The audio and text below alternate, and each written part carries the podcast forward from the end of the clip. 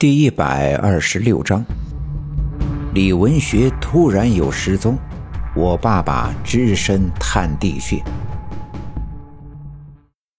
李文学和白小娟的亲事，不仅仅对李文丽以及白小娟一家来说是一件大喜事，甚至连村里的那些知道内情的人都觉得，他们俩的结合是再合适不过的了。对于这两个苦命的人，两个饱经折磨的家庭来说，都是最好的结果，于是，在所有关心这两个家庭的人来说，都不希望再出任何的差错。等开春，两家把喜事办了，小两口安安稳稳的过日子，大家伙也都跟着高兴。文学没在小娟家吗？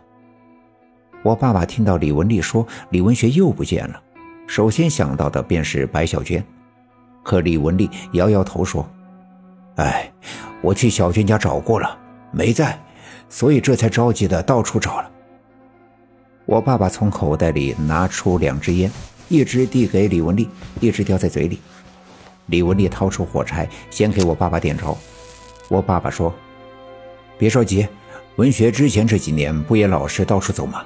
可能又是上哪溜达去了，不用太担心，晚点就回来了。”李文丽听我爸爸这么一说，想想也是。之前那些年，文学每天都南山北坡的到处走，早上出门，天黑才回来，没出过什么问题。自从帮张志成烧完替身后，便每天都老老实实的待在李文丽的店里，所以今天偶然一声不响的离开商店，李文丽才有点不习惯。想到这里，心里便少了些惦念，跟我爸爸寒暄了几句，便转身回了自己的小卖店。在王革命家折腾了半天，当时没觉得怎么样，可到了家，紧张的神经一松弛下来，我爸爸才觉得浑身每一块肌肉都在酸痛，浑身的骨头似乎散了架子。在院子里脱了满是尘土和黑灰的外衣，免得弄脏了屋子。进了屋，洗了一把脸，便躺在炕上，枕着卷起的行李，闭目养神。我原本在东屋看小人书，听见爸爸回来的声音，便跑到西屋里来。见爸爸睡着了，也没敢惊动他，跑到炕梢，费劲巴力地扯来一个被子，爬上炕，给爸爸盖在身上。我爸爸睁开眼睛，见是我在给他盖被子，冲我笑了笑，伸手把我搂在怀里，我便挨着爸爸躺着。不一会儿。爸爸便开始微微的打鼾，睡着了。我爸爸没睡多久便醒了，晚饭也刚刚做好，一家人便坐在一起吃晚饭。我奶奶见我爸爸仍旧一脸的倦容，便问我爸爸下午去王革命家的情况。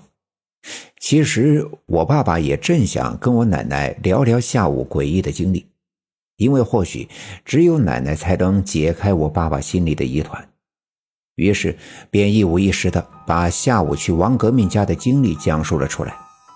从发现有从屋子里垒起的矮墙堵门，到诡异的镜像颠倒的屋子，到最后的突然的地震，屋子里塌陷出了一个大坑。我奶奶边听我爸爸讲述边点头。尽管我爸爸的经历如此的离奇诡异，但我奶奶的脸上却没有太明显的表情的变化，似乎这一切都在她的意料之中。我爸爸讲完之后，我奶奶放下饭碗说：“看来这事儿啊要出头了。”我爸爸并没有听懂我奶奶话里的意思，抬头问道：“出头？啥出头？”我奶奶并没有直接回答我爸爸的疑问，而是抬头问我爸爸：“你们明天打算进那个洞里去？”我爸爸点头说：“是啊，我感觉那个大洞像是有人故意挖的，只不过地震让这个洞口坍塌了，才被我们发现。所以我想应该下去看看，这才能确定这大洞是怎么回事也好看看到底是谁在屋子里捣鬼。”明天我也去王革命家看看。听见我奶奶说也要去，我爸爸自然十分的高兴。王革命家的这些事如此诡异，相信我奶奶去了，或许能镇压住那里的邪气。第二天吃过早饭，我爸爸便急匆匆的去村部，因为还要跟赵村长以及小分队的一些骨干研究下地洞的事儿。其实这地洞有人工挖掘的痕迹，大家伙都看出来了，当然也都想知道底下埋藏着什么东西。但说到真的下去，大家伙却都心有余悸。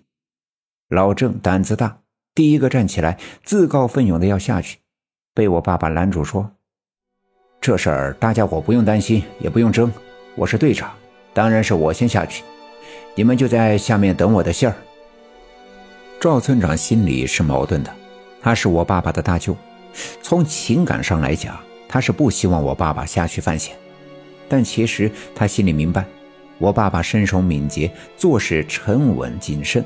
他也的确是探地洞的最好的人选。我爸爸见屋子里的气氛有些压抑，便打趣地说道：“当年程咬金探地穴，当上了混世魔王，所以今天我下去，没准儿也混个县长当当。”大家伙儿被逗笑了，于是我爸爸开始安排人准备一些应用的家伙，